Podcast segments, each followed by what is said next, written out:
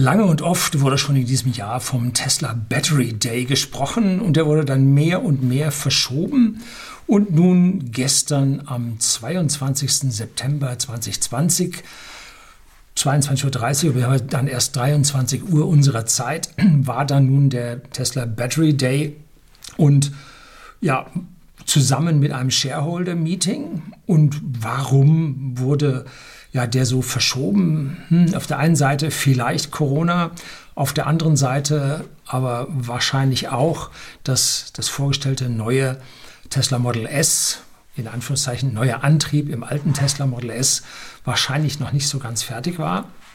Kommen wir gleich dann noch ein bisschen drauf zu. Toll war, wie die Shareholder dann auf dem Parkplatz waren. Und zwar haben die alle in einem Tesla Model 3 drin sitzen dürfen. Damit war sie vor den anderen geschützt und konnten dann auf die Hupe drücken, wenn sie ihren Beifall kundtun wollten. Äh, und davor war eine große Bühne und da lief dann die Präsentation ab. War schön zu sehen. Wer nun sehen will, wie das alles da ablief, äh, Livestream, finden Sie unten den Link da drauf, original zum Tesla Livestream der Aufzeichnung davon. Und es geht ungefähr in der Mitte los. Vorher war Shareholder-Meeting und da waren also unsägliche Anträge, die da durchgenudelt wurden. Ja, Politik greift da mächtig nach der Firma Tesla. So, das soll jetzt mit der Einleitung soweit gewesen sein. Bleiben Sie dran.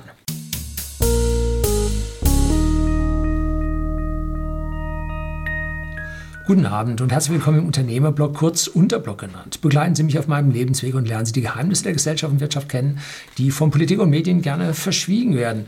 Und heute lasse ich das mal im Hintergrund mit den Tesla-Bildern so weit weg, weil Sie ja den Livestream vermutlich gesehen haben oder sich dann jetzt anschließend den mit meinen gesehenen Punkten oder hervorgehobenen Punkten nochmal kritisch oder das erste Mal kritisch ansehen. Und da möchte ich noch so ein paar Dinge eingehen, die mir besonders aufgefallen war. Wir dachten alle, dass Tesla seine neue Batterie vorstellen würde. Ich habe darüber auch ein Video gedreht, wo ich, ja, knapp vorbei ist auch vorbei, aber mit der Batterie so schlecht war ich nicht. Aber die vielleicht vorgestellten Fahrzeuge hat es dann nur so ungefähr getroffen. Also ich bin ganz zufrieden mit meiner Vorhersage. Aber um was es in diesem Battery Day ging, das ist ja viel, viel größer angelegt. Das war eigentlich der Masterplan Battery von Tesla, der sich ja bis erstmal kurzfristig die nächsten drei Jahre äh, erstreckt und dann aber auch äh, ein Fahrplan bis 2030 beinhaltete. Also eine gigantische Vision, die ich den Herren und Damen da durchaus zutraue und äh, wo es nun drauf ankam, das jetzt hier.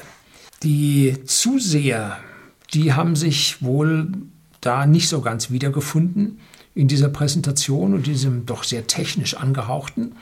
Denn der Aktienkurs verfiel dann erstmal, bevor er sich dann ein Stück weit jetzt erholte bis auf 366 US-Dollar. War also nicht so der Renner, wo die Leute hin auf den Peak springen. Äh, nee, war so nicht. Äh, es war aber ein Erdbeben für die gesamte Automobilindustrie. Es war eine Offenbarung, wie man das Problem Elektroautomobilität jetzt nochmal, nachdem man schon so viel Erfolg hat, komplett auf links dreht. Ähm, gigantisch, was die sich überlegt haben. So, warum wurde denn jetzt mal verschoben? Nun, wir haben ja gesehen, man hat das Tesla Model S mit dem Plate-Antrieb auf dem Nürburgring Nordschleife gesehen, wie sie da rumgeheizt sind und das, den Taycan, äh, auch ein Vorserienfahrzeug mit äh, Käfig dran, ähm, um 20 Sekunden geschlagen haben. Also eine gigantische Zeit, die sie mit dem Plate-Antrieb dort gefahren haben. Und heute haben sie Katz aus dem Sack gelassen, was nun dieser Plate-Antrieb beinhaltet. Und zwar vorne einen, hinten drei, äh, zwei Motore, zusammen also drei. Dann Geschwind äh, Beschleunigung von 0 auf 96 km pro Stunde, also die 60 Meilen, die in den USA üblich sind, weniger als 2,1 Sekunden. 1000 PS und eine Reichweite, und das fiel jetzt ein bisschen hinten runter, von circa, noch nicht bestätigt, 840 Kilometern. Spitze 320, jo. Und dann habe ich mal gleich auf der Webseite, die sehr schlecht erreichbar war, da haben sich doch wohl ziemlich viele für interessiert, mm, zusammengezählt kamen so 152.000 Euro, glaube ich, raus. Wenn man so ein bisschen Full Self-Driving äh, haben möchte und eine schöne Farbe haben möchte und so, äh, dann waren es also 150. Und wenn man das nun mit meinem 100er Akku in meinem 100D hochrechnet, dann kommt man auf eine Brutto-Akkukapazität in diesem Model S mit dem Plate-Antrieb von ungefähr 140 Kilowattstunden. Ich habe damals 150 geschätzt, habe gesagt, ich würde mich freuen, wenn es 180 werden. Aber nee, sind also jetzt nur 140 geworden. Und davon sind wahrscheinlich 135 Kilowattstunden ausfahrbar. Das ist jetzt bestellbar, auslieferbar in wenigen Monaten. Und das ist also jetzt Spitzenreiter, was es so gibt. Und auch der Lucid Air, der sich jetzt mit 115 Kilowattstunden, glaube ich, äh, verbal schon mal die Spitze gesetzt hat, wird aber auch erst nächstes Jahr im Herbst ausgeliefert. Also auch da muss man dann an der Stelle ein bisschen warten. Das Model S sieht äußerlich nicht verändert aus, ist sehr gleich geblieben, sollte also mit den 18 650er Zellen weiterhin so gebaut sein. Und Elon Musk machte da so ein kleines Späßchen zu den 18650er Zellen. Für ihn sind das 1865er Zellen. Warum da hinten die Null dahinter steht, das erschließt sich ihm nicht. Darum heißt seine neue Zelle im Tesla Model 3 2170, nämlich 21 mm Durchmesser, 70 mm Länge. Und die 18650er hat 18 mm Durchmesser, 65 mm Länge. Und warum die Null? Nun, warum habe ich hier dabei? Oder auch nicht? Nein, habe ich oben liegen lassen.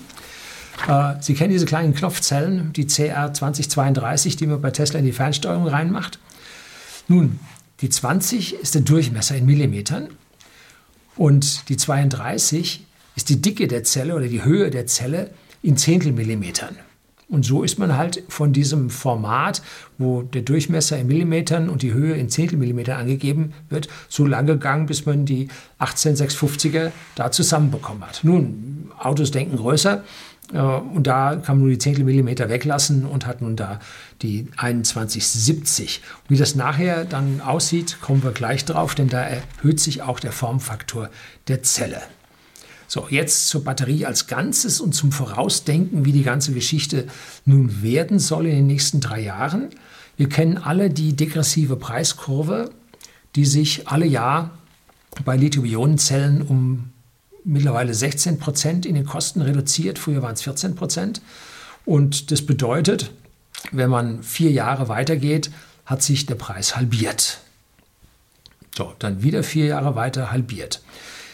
Wie könnte man denn schaffen, dass man diese Preiskurve schneller drücken kann? Dass man einfach nicht so normalen technischen Fortschritt da weitergehen hat. Man muss dort jetzt einen Quantensprung machen, um diese Batterien billiger zu machen. Es geht da primär nicht darum, jetzt mehr Kapazität in die Zelle zu bringen, auch wenn das toll ist und auch äh, im Preis hilft. Hm, es geht darum, den gesamten Prozess der Batterieherstellung komplett einem einer Überdenkung auszusetzen und jedes Stück in Frage zu stellen, was ist falsch. Ne? Was am wenigsten falsch ist, nimmt man mit, aber im Prinzip ist alles falsch, weil es ist zu teuer. So, also da muss man ansetzen und wenn man nun diese Zellen, sagen wir mal, im Preis halbieren kann, binnen den drei Jahren, dann ist auch ein Tesla unterhalb des Model 3 für 25.000 Dollar möglich. Das hat er extra speziell dort gesagt. Der Kern liegt in der Fertigung der Zelle, nicht in den Elementen, die aus dem Boden mit Erzen gewonnen werden müssen und dann reduziert werden müssen und so weiter. Wenn man sich das genau anschaut, da ist in einem Tesla Model S Lithium für, ich weiß nicht, 10 Dollar drin oder so. Also da ist nicht viel zu holen. Die ganzen Elemente auch. Äh, Kobalt und Nickel was man so alles braucht, das ist alles im Bereich von, ich sage mal, maximal 100 Dollar. Also da ist nicht so viel drin. Der große Batzen liegt in der Fertigung der Zelle, die also auf den reinen Preis der Elemente ganz hübsch oben was drauf addiert und die Sache dann teuer macht. So, wenn man nun den gesamten Prozess sich betrachtet, dann muss man sich als erst mal zu den Minen schauen, wie fördern die das, was fördern die da. Dann, wie erzeugt man die ganzen Folien, die da aufgedreht werden auf die Coils und dann äh, in den Topf, Metalltopf reinkommen und dann oben verschlossen werden. Und was für Elektroden sind da drin? Äh, was für Elemente verwendet man, in welchem Verhältnis, wie sind die Strukturen, die Chemie äh, und wie wird dann die Zelle nachher formatiert. Das heißt, das erste Mal beladen und den ersten Zyklus gefahren und das so, dass die Kapazität möglichst hoch ist, dass möglichst wenig Ausschuss gibt. Und an jeder Stelle dort gibt es Verbesserungen. Und wo holt man jetzt vom Preis her innerhalb der Fertigung das meiste? Hm? Nun, an der Fabrik. Muss mal wieder Werbung machen, werde ich hier immer geschimpft, wenn ich hier für whisky.de, den Versender von hochwertigen Whisky, den privaten Endkunden, Reklame mache. Wir haben früher in unserer kleinen Halle, wo wir jetzt unsere Büros drin haben, haben wir die Verpackung gehabt und da haben wir so Rollengänge, auf denen die Pakete äh, zu Umreifungsmaschinen rollten und dann Packplätze, wo gepackt wurde. Und wir haben den Raum darüber für Verpackungsmaterial genutzt. Über den Rollengängen hatten wir die Computer und die Labeldrucker stehen. Ähm, wir haben also den Raum dreidimensional möglichst gut ausgenutzt. Und als wir dann zu einem großen Logistiker ziehen mussten, weil einfach die Paketanzahl zu groß wurde, dann sackte die Effizienz des Raumes, der Raumnutzung ganz gewaltig ab, weil wir jetzt Plätze oder Fahrstraßen für Stapler brauchten, die sich äh, gegenüber also begegnen konnten. Äh, Raum über Verpackungsstraßen wird nicht genutzt. Ähm, man hatte den Platz, breitete sich aus und dass dann acht Meter darüber Luftraum in der Halle ist, den man nicht nutzen kann, nun, war halt so. Ne? Und da machen sie sich jetzt Gedanken drüber, wie man nun so eine Halle ausnutzt. Und zuerst macht man mal eine Bestandsaufnahme und guckt sich das so an. Und die Hallen von Automobilherstellern, auch Tesla selber gab er zu, haben heutzutage eine Ausnutzung von zwei bis drei Prozent wenn man die Kubikmeter betrachtet, in denen wirklich Wertschöpfung stattfindet und nicht nur irgendwelche Förderbänder laufen, Transportstraßen oder so, das nicht, sondern wo wird wirklich was gemacht? Welcher Kubikmeter wird zur Wertschöpfung verwendet? Und da haben sie eine Ausnutzung von zwei bis drei Prozent, der Rest ist Overhead. Eine erschreckend kleine Zahl. Jetzt kann man auf der einen Seite sagen, gut, wenn man oben einfach die Halle äh, drei Meter höher macht, ist ja völlig egal, ob man eine sechs oder neun Meter hoch macht. Äh, völlig egal. Man bezahlt relativ wenig für diesen zusätzlichen Raum da oben drüber. Das sind einfach ein paar längere Stahlträger, das war's. Ne? Doch, hm, wenn man sich der Kapazitätsgrenze der Fabrik nähert und man eine ganz neue Fabrik bauen muss, weil man einfach nicht mehr rausbekommt, dann wird es teuer. So, und da liegt es Geld begraben, dass man dann, um die Kapazitäten massiv auszuweiten, einfach hohe Kosten hat für eine ganz komplett neue Fabrik. Also läuft alles auf eine dichtere Packung hinaus. Also Schuhlöffel raus, rinn damit, alles dicht aufeinander. Und Tesla wird für die neue Batterie-Factories eine Nutzung von 30 Prozent des Hallenvolumens erreichen. So deren Aussage. Ein riesiger äh, Schritt. Und mit allen anderen Maßnahmen, zu denen ich jetzt auch noch komme, kann damit eine Fabrik um den Faktor 10 und mehr kleiner sein. Das muss man sich mal vorstellen. Wenn man diese Folien, die da gewickelt werden, wenn man die trocken beschichtet, dieses Dry Coating, ähm, dann kann man damit 90 Prozent des Volumens für diesen Teilprozess sparen. Das sind riesige Maschinen, schauen aus wie die riesigen Druckmaschinen von äh, unseren Zeitungsherstellern unseren Zeitungsdruckern. Ne? Da sind riesige Rollen, dann laufen die da durch und so weiter, riesige Trommeln. Und all das wird mit diesen Folien auch gemacht und dann muss dieses feucht aufgebrachte, äh, muss dann trocknen, da gibt es dann Öfen drin und, und, und. Also das sind riesige Geräte und wenn man das nun trocken aufbringen kann, kann man sich das alles sparen. Das wird also gigantische Einsparungen bringen. Sie haben jetzt gerade äh, den vierten, die vierte Generation Maschinen für diese Produktion bei sich stehen und am entwickeln.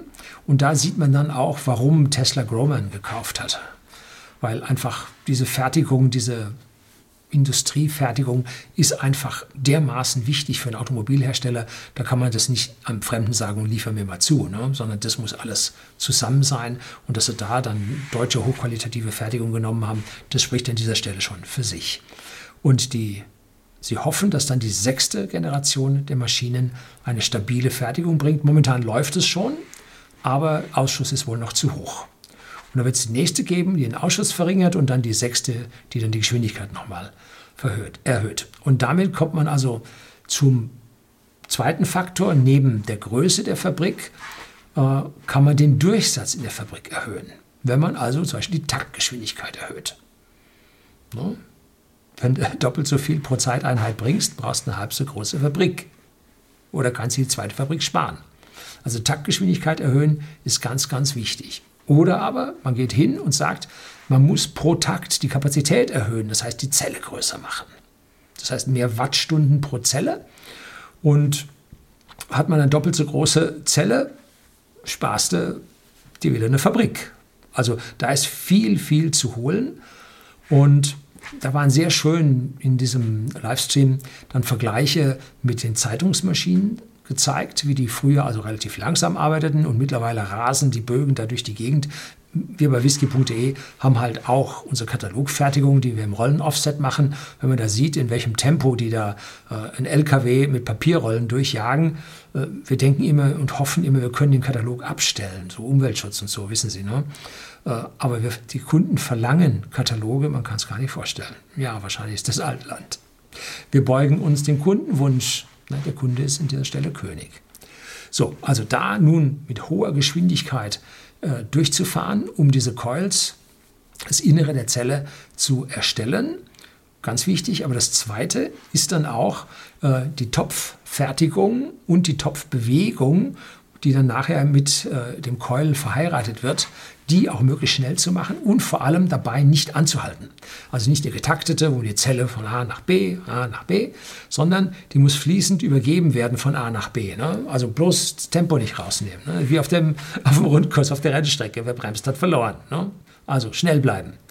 Das ist das, was man an der Stelle braucht.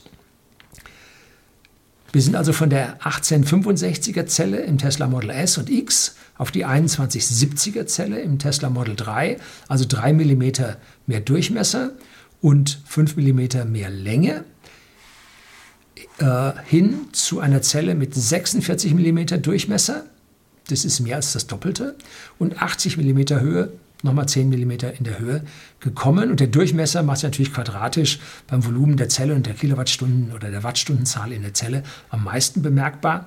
Und diese neue 4680er Zelle hat einen Faktor 5,5 allein am Volumen an Kapazität mehr als der 2170.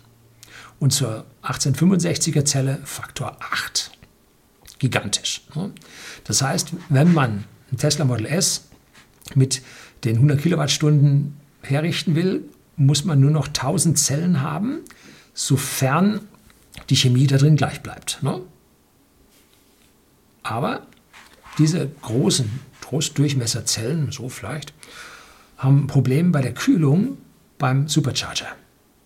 Wie kriegst du die Wärme da raus? Ne?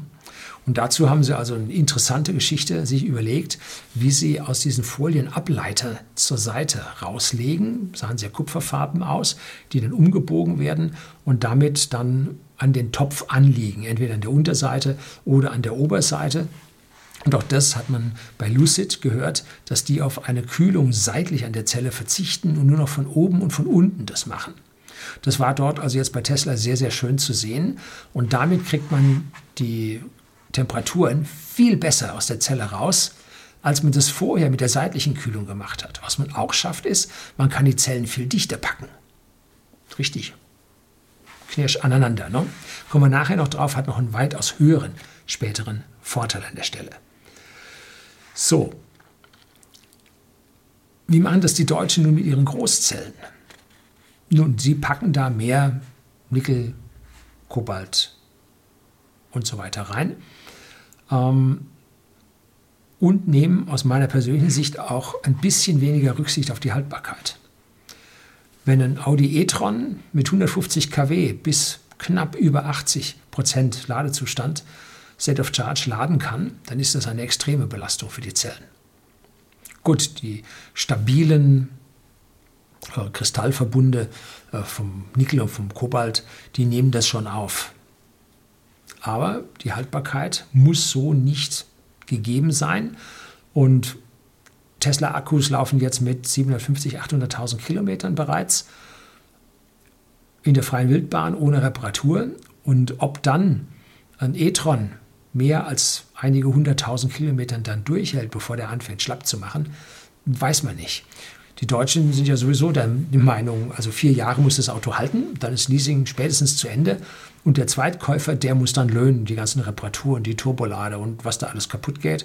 Äh, gute Bekannte von uns haben so ein Audi Q5, da war also Getriebe kaputt, äh, Zylinderkopf kaputt, also was da alles kaputt war, man kann es sich gar nicht vorstellen. Ne?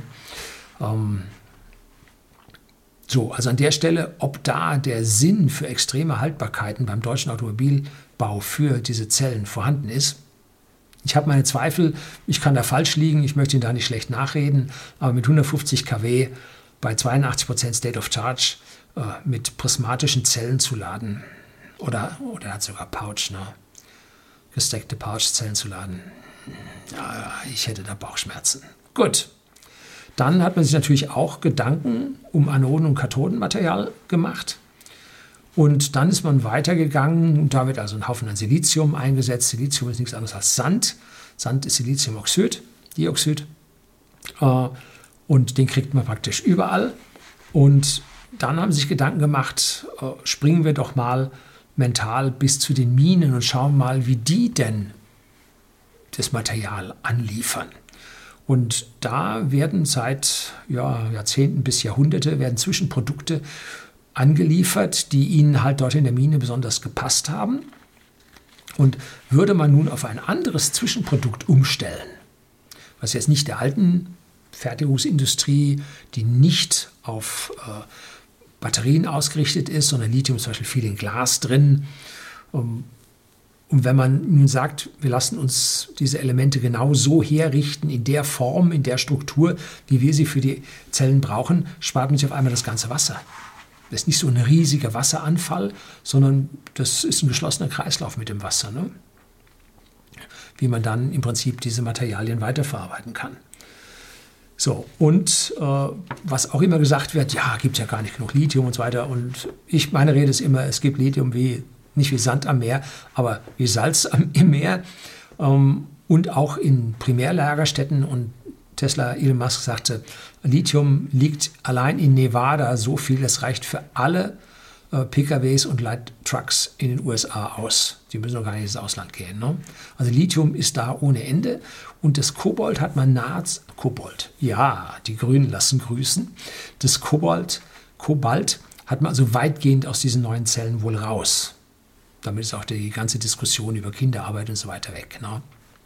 Wobei Tesla ja zertifiziertes Kobalt nehmen muss. Das schreibt ihm der Staat vor und deshalb gibt es da auch dann die entsprechenden Zertifizierungsunternehmen, die das für ihn zertifizieren. Dann kommt der Bereich, wo man diese Zellen belädt, das erste Mal auflädt, entlädt, den ersten Zyklus da fährt, das sogenannte Formatieren. Und da sagen sie auch, äh, sie können 75 Prozent des Volumens einsparen und 86 Prozent der Kosten dabei einsparen.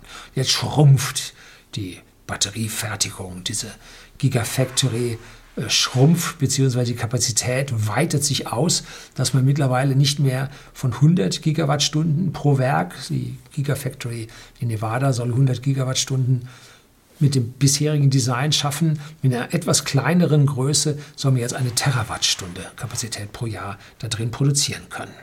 So. Und da sagte er nun einen sehr, sehr wichtigen Satz. Elektroautos kann jeder bauen. Selbstfahrende Elektroautos kann auch fast jeder bauen. Die Maschine zu bauen, die die Maschine baut, also die Fabrik zu bauen, das ist hundertmal schwieriger als das Auto, so einen Prototyp zu bauen. Und deshalb sieht man so viele, jetzt von mir, Elektroauto-Prototypen, ganz toll vorgestellt, aber die Serienfertigung ist nicht da. Das ist richtig schwierig. Ne? Wenig Massenprodukte. So, Tesla will im Jahr 2030 drei Terawattstunden, also 3000 Gigawattstunden, 30 mal so viel wie der Ausbau der Gigafactory in Nevada an Batteriezellen pro Jahr bauen. Das entspricht 40 Millionen Pkw pro Jahr mit einem Durchschnitt von vielleicht 70 Kilowattstunden im Akku. Das ist eine gewaltige Zahl, die sie da erreichen wollen. Und sie peilen 20 Millionen Fahrzeuge im Jahr 2030 an. Gut, auch wenn das jetzt Tesla-Time ist, also Elon Musk hat da eine andere Zeitvorstellung, lassen sie nochmal zwei Jahre länger oder drei Jahre länger ins Land gehen, aber er denkt da in verdammt großen Zahlen. Äh, alle Automobilhersteller haben massive Rückgänge in den Zulassungszahlen, in den Fertigungszahlen gezeigt. Tesla zeigt natürlich nach oben. Gut, vom geringeren Niveau lässt sich leichter wachsen, aber man sieht deutliches Wachstum bei Tesla und Volkswagen hat seit dem Jahr 2014 10 Millionen plus Autos. Also 11 Millionen, glaube ich, haben sie nie geschafft, aber irgendwo zwischen 10 und 11 Millionen seit 2014. Die letzten zwei, drei Jahre ging es dann schon bergab. Und Toyota hat diese 10 Millionen bereits im Jahr 2012 überschritten, krebst aber auch in Anführungszeichen als zweitgrößter Automobilhersteller zwischen 10 und 11 Millionen durch die Gegend. Ähm, stellen Sie sich vor, die wollen 40 Millionen oder Akkus für 40 Millionen Pkw bauen, wovon 20 Millionen für Pkw sein werden und 20 Millionen für stationäre Energiespeicher. Aber dennoch ist das so viel wie Volkswagen und Toyota zusammen. Das müssen Sie sich mal vorstellen. Gigantisch. Ja, so viel Material gibt es auf der Welt nicht und so weiter. Doch, wie wir gesehen haben, es gibt es. Und vor allem das Recycling wird interessant.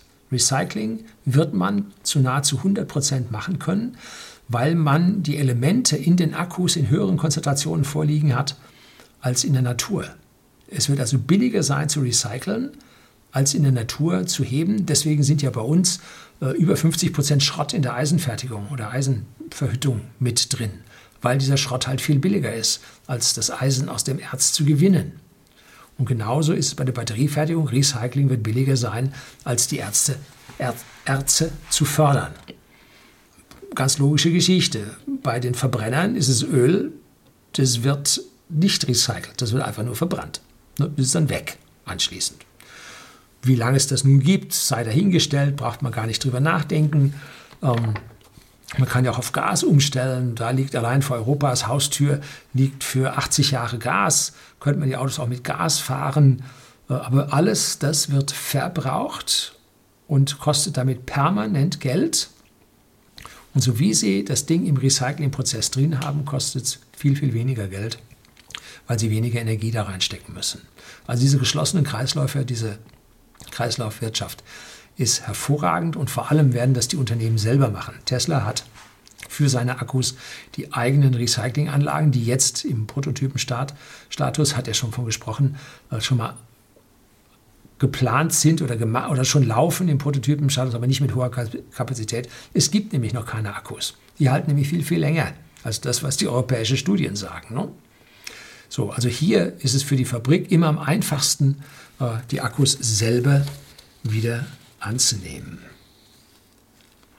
Bis man aber zwei Milliarden Pkw auf der Welt umgestellt hat, da vergeht noch eine gewisse Zeit. Ne? Da muss man richtig viel Pkws bauen und Tesla wird auch nicht die einzige sein.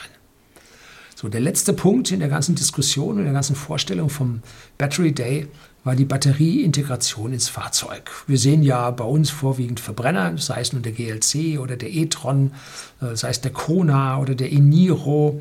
Das sind alles Fahrzeuge oder der Hyundai äh, äh, Ioniq. Das sind alles Fahrzeuge, die als Verbrenner das Licht der Welt erblickt haben. Und dann sucht man sich Plätzchen, was man bei den Verbrennern weggelassen hat und packt dann da die Batterie rein. So, das heißt, überflüssige Strukturen, zusätzliche Gehäuse, mehr Gewicht. Ne? Ähm, wie sieht es denn zum Beispiel beim Flugzeug aus? Früher hatte man da auf der Rückbank einen Tank sitzen, von da aus ging der Schlauch dann rein, nahm Kapazität, Sitzplätze und so weiter weg. Dann irgendwann kam jemand auf die Idee und hat gesagt, lass uns doch den Flügel dicht machen, als man überging vom Stoff, äh, vom Stoffflügel, vom stoffbespannten Flügel hin zum Metallflügel, äh, hat man dann erstmal äh, Gummitanks eingelegt, und später hat man einfach gesagt, so macht man so dicht, dass das, der Tank hält und hat nun kein extra ja, Tank mehr gebraucht, weil der Flügel gleichzeitig der Tank war. Allerdings, das Ding ist flüssig im Flugzeug, der Kohlenwasserstoff. Im Auto ist die Zelle fest. Man kann jetzt also die Zelle in die Struktur integrieren. Das heißt, der Batteriekasten ist das Fahrzeug selber. Und da bringt man nun die Zellen ein. Und das Besondere an den Zellen ist, die verklebt man untereinander, dass sie schubsteif werden. Und das ist so ähnlich wie bei den Verbundwerkstoffen, wenn Sie da so einen Honigwabenkern haben, einen Honeycomb, und da haben Sie oben ein Deckding drauf. Früher bei mir im Studium Luft- und Raumfahrttechnik war das eine da aus irgendeinem Kunststoff gemacht und äh, die Decke und das untere, das waren da so hauchdünne Aluminiumfolien. Die waren dann miteinander verklebt, das Zeug war bombenhart. So, und jetzt geht man hin und sagt, okay, man hat Deckschicht, Unterschicht und dazwischen drin stabilisieren jetzt nicht diese Bienenwabe, sondern man hat die einzelnen Zellen. Die sind ja auch aus Metall und wenn man die miteinander verklebt, sind die schubsteif. Und nun kann man sagen, der Batteriekasten hat ein negatives Gewicht, weil er gleichzeitig die Fahrzeugstruktur ist. Das heißt, diese ganze Overhead vom Batteriekasten, der Versteifungen drin hat, Rippen, Stringer, was immer, damit der steif ist, der ist dann weg. Das ist dann die Batterie selber. Und ich habe auch gelernt, warum ist im Model 3 das alles miteinander verklebt. Das ist Feuerschutz, damit das Feuer da drin nicht so gut ausbreiten kann, wenn es dann mal zum Unfall käme. Ja, Batterieautos sind pro zurückgelegter Strecke 43 mal seltener im Brand als das Verbrenner sind. Verbrenner brennen, so meistens auch so. So, die weitere äh, Vereinfachung der Fahrzeuge, um halt zu diesem 25.000 Dollar Fahrzeug zu kommen, ist eine, sind große Gussstrukturen. Man hat damit angefangen im Tesla Model Y. Gibt es ein Video vom Monroe and Associates, gebe ich Ihnen unten einen Link dafür rein, wo man diese große Struktur, Gussstruktur sehen kann. Da hat man hinten ungefähr über den Hinterrädern bis zur Sitzauflage hat man dort ein großes Gussteil mit Lauf, mit, mit äh, Gewinde drin und Befestigungspunkten und so weiter. Das wird links und rechts einzeln als Großgussteil hergestellt.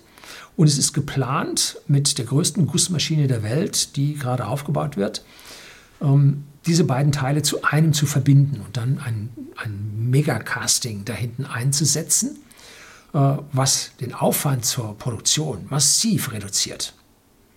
Das Gleiche soll dann vorne passieren, dass man also zwei große Gussmaschinen hat, die Vorderwagen, Hinterwagen herstellen, dann den integrierten, äh, die integrierte Batterie, dann oben ein paar Streben drauf, Dach drauf, fertig. Ne? Also die Produktion wird viel, viel billiger und viel, viel günstiger werden bei nach wie vor hervorragenden Festigkeitseigenschaften und vor allem Crashtests. Um, wird oft verschwiegen. Das Tesla Model 3 ist das sicherste NCAP äh, der Welt und das Tesla Model S ist als zweites direkt dahinter. So, also Elektroautos, weil sie diesen riesigen Verbrennungsmotor nicht haben, der dazu neigt, in die Fahrgastzelle einzudringen, den haben sie nicht und damit äh, sind die Fahrzeuge sicherer. So. Ähm, das sollte zu einem weitaus günstigeren ja, Batterieunterbringung im Fahrzeug führen und damit zu halt dem negativen Gewicht vom Batteriekasten oder zum ja, Kasten kommen. Die Batterie selber hat natürlich noch ihr Gewicht. Aktuell wird von externen die Kosten bei Tesla für eine Kilowattstunde Akku auf 75 US-Dollar geschätzt, also ungefähr 5000 Dollar für ein Auto mit 75 Kilowattstunden Akku.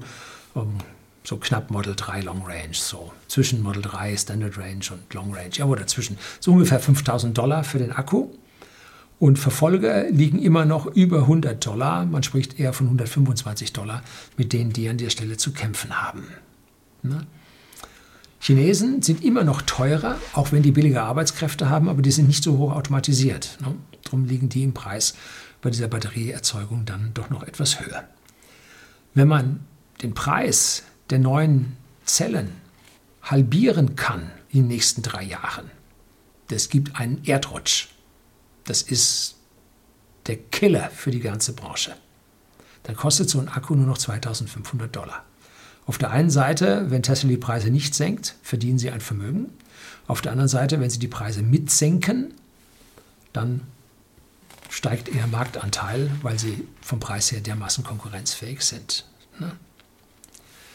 Was wir also gestern vorgetragen bekommen haben, ist nichts anderes als die Zukunft der E-Mobilität weltweit. Da geht's hin. Und warum weltweit? Nun, weil Tesla in jedem Kontinent der Welt so ein Werk jetzt baut. Erste war in den USA, zweite dann in China.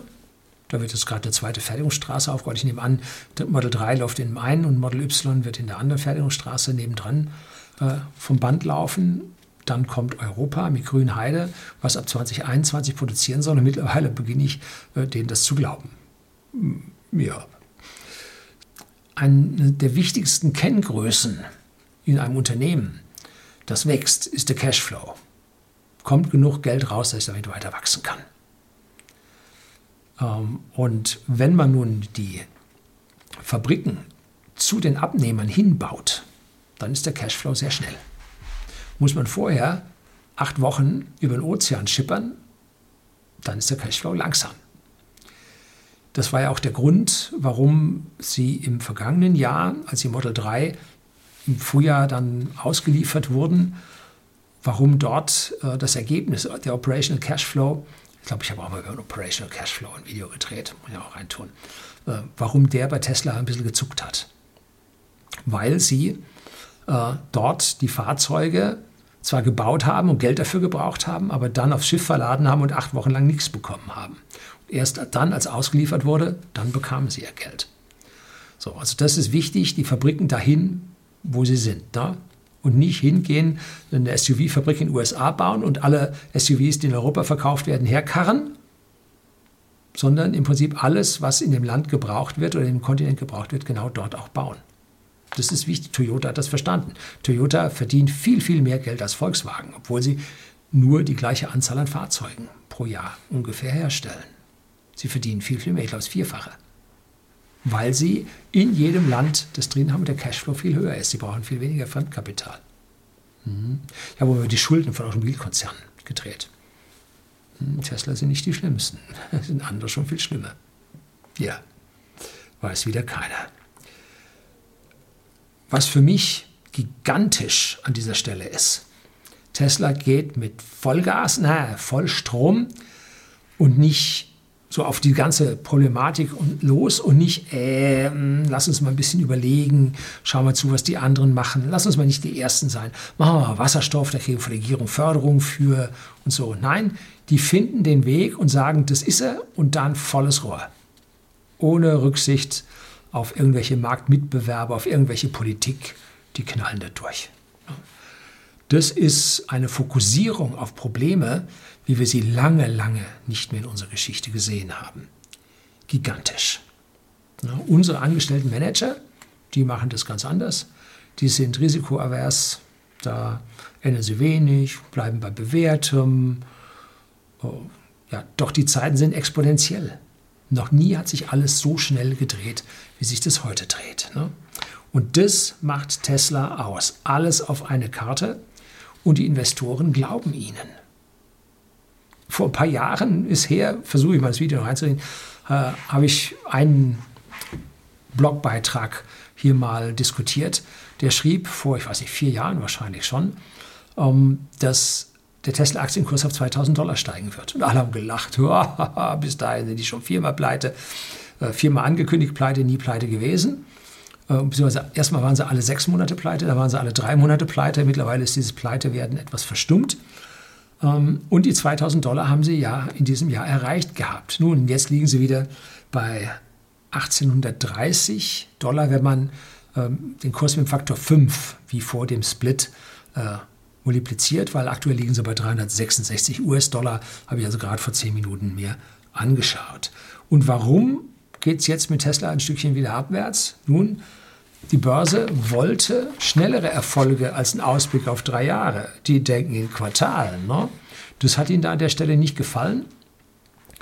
Und sie haben auch nicht wirklich begriffen, dass Tesla jetzt das erste Fahrzeug mit 135 bzw. 140 Kilowattstunden Akku aktuell bestellbar hat. Das haben die nicht begriffen. Ne? Dass es jetzt schon ein gutes Stück weitergeht. Und das kam aus meiner Sicht in der Präsentation ein Stück weit zu kurz. Den hätte man nachher noch auf die Bühne fahren müssen und zeigen müssen. Irgendwie so, dass man ein bisschen Tamtam -Tam gemacht hätte. Aber da waren sie doch eher etwas verhalten, weil es ging um den Battery Day, um die Zukunft der Batterien. Ich bin immer noch nicht in Tesla investiert. Aber nach dieser Präsentation glaube ich, dass sie ihren Abstand zu den Chinesen doch halten werden können. Bislang habe ich immer gesagt, die Chinesen machen die fertig, ne? mit ihren billigen Fertigungen und so. Und jetzt haben die alles da ganz neu gedacht. Und jetzt glaube ich, dass sie tatsächlich das schaffen können. Es ist keine Empfehlung, Tesla zu kaufen. Ich kaufe sie jetzt auch noch nicht, weil man soll nicht äh, in einen sinkenden Aktienkurs hineinkaufen. Der kann ja noch weiter sinken. Ne? Da muss ich mal zumindest stabilisieren und dann mal wieder ein bisschen nach oben äh, zeigen. Wie heißt es schön? Sell in May and go away, but don't forget to remember, come back in September. Also September ist immer ein schlechter Monat und gegen Ende September kann man sich immer so überlegen, ob die Börse wieder hochgeht. Allein die jetzt kommenden Pleiten, ja, wird schwierig, äh, hier dann positiv zu sehen. Ich werde mir Tesla anschauen, werde schauen, wie die sich äh, entwickeln und wenn sich der Kurs so halbwegs stabilisiert und vielleicht auch mal wieder ein bisschen steigt, dann werde ich wahrscheinlich in Tesla auch wieder einsteigen. Werde ich mir ein neues Tesla Model S kaufen, jetzt mit 135, 140 Kilowattstunden? Den Plate-Antrieb brauche ich nicht, das habe ich schon beim letzten Mal erzählt. Ähm, 320 Kilometer pro Stunde brauche ich auch nicht. Dafür kriege ich ja schließlich immer mal meinen Roadster. Der soll 400 plus laufen. Aber die 140 Kilowattstunden und das Luftfahrwerk und die MCU2, das könnte schon was werden. Da hat mich schon jucken. Gut, wann wir da einen neuen Innenraum sehen, ob die neue Front- und Heckschürze dann irgendwann liefern, hm, man weiß es noch nicht lassen wir uns an dieser Stelle mal überraschen. Der zukünftige Weg von Tesla ist also deutlich vorgezeigt und ich sehe ihn als sowas von strategisch überlegen, dass der Abstand zwischen Tesla und den Verfolgern auf Jahre hinaus gewahrt bleiben wird. Wichtig dabei ist die vertikale Integration, dass Sie die Maschinen selber herstellen, dass kein anderer Zugriff auf diese Maschinen hat, dass kein anderer Zugriff auf diese Technologie hat. Das ist an dieser Stelle das Wichtige. Das ist ein Alleinstellungsmerkmal. Andere sagen, dann kaufe ich die Batterien halt nicht von, von Samsung oder äh, kaufe ich sie halt von CATL oder wo auch immer her. Ne? Äh, doch die wollen auch mal ihre Investitionen amortisiert haben. Die wollen direkt an ihrer, ihrem Akku verdienen und nicht am Gesamtfahrzeug wie Tesla. Also wird schwierig hier an dieser Stelle äh, das hinzubekommen, vor allem wenn Batterie und Karosserie integriert werden, dass sie kraftschlüssig werden, dass sie Lasten übertragen können, das zwischen einem Zulieferer und dem Automobilhersteller verheiratet zu bekommen bei den aktuellen Strukturen, wo sich die Einkäufer mit den Zulieferern nur streiten. Und aufs Messer wird da der letzte Cent bekämpft oder erkämpft. Äh, sehe ich zu so einer integrativen Fähigkeit, sehe ich also überhaupt keine Chance in unserer Automobilindustrie. Da sind die, die Hirne sind da völlig verknotet, völlig in die falsche Richtung. Auf Konfrontation und nicht auf konzentriertes Zusammenarbeiten. Also das geht nur vertikal. Und wer sich also dermaßen gegen die neue Technologie sträubt, die im eigenen Hause zu haben, jo, jetzt werden Batteriefabriken gebaut. Aber so wie Tesla sie vor zehn Jahren gebaut hat, hm, zusammen mit Panasonic. Und nicht neu. Ja, gut. Das soll es gewesen sein. Beachten Sie Tesla weiterhin, wie sich das entwickelt. Und äh, ich freue mich, äh, wenn Sie hier wieder einschalten und wenn Sie auch unter diesem Video Ihre Kommentare dann loswerden. Ja, ich weiß schon, Tesla ist in sechs Monaten pleite. Herzlichen Dank fürs Zuschauen.